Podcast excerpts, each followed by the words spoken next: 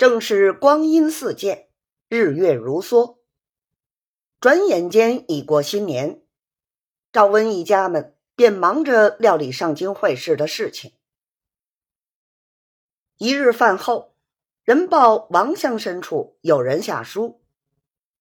赵温拆开看时，前半篇无非新年吉祥话头，又说社亲处已经说定结伴同行，两得裨益。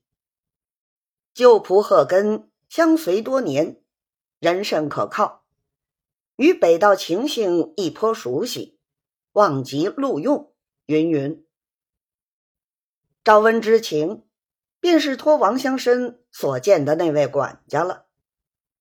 只见贺根头上戴一顶红帽子，身穿一件蓝羽缎棉褂，外加青缎马褂，脚下还蹬着一双粉底乌靴。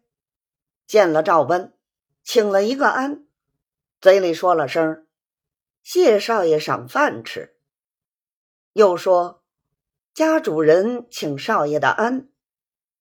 赵温因他如此打扮，乡下从未见过，不觉心中呆了半天，不知拿什么话回答他方好。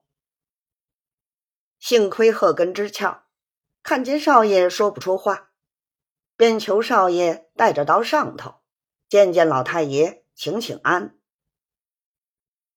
赵温只得同他进去，先见他爷爷。待见过之后，他爷爷说：“这个人是你王公公见来的，僧来看佛面，不可轻慢于他，就留他在书房里住。等到吃饭的时候，他爷爷一定要从锅里另外盛出一碗饭，两样菜给贺根吃。一应大小事务都不要他动手。”后来还是王笑脸过来看见，就说：“现在这贺二爷既然是府上的管家，不必同他客气，事情都要他经经手。等他弄熟之后，好跟师兄起身。”赵家听得如此，才渐渐的差他做事儿。到了十八这一天，便是择定长行的吉日。一切送行辞行的繁文不用细数。这日仍请王孝廉伴送到城。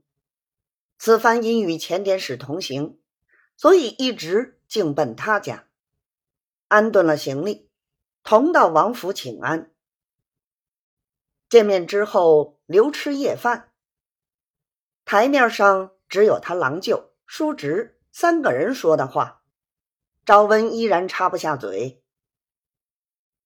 饭罢，临行之时，王乡绅朝他拱拱手，说了声“耳听好音”，又朝他大舅子作了个揖，说：“恕我明天不来送行，到今住在哪里，早早给我知道。”又同王孝廉说了声“我们再会吧”，方才进去。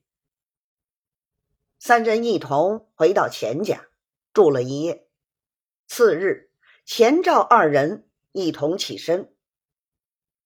王孝廉只等送过二人之后，方才下乡。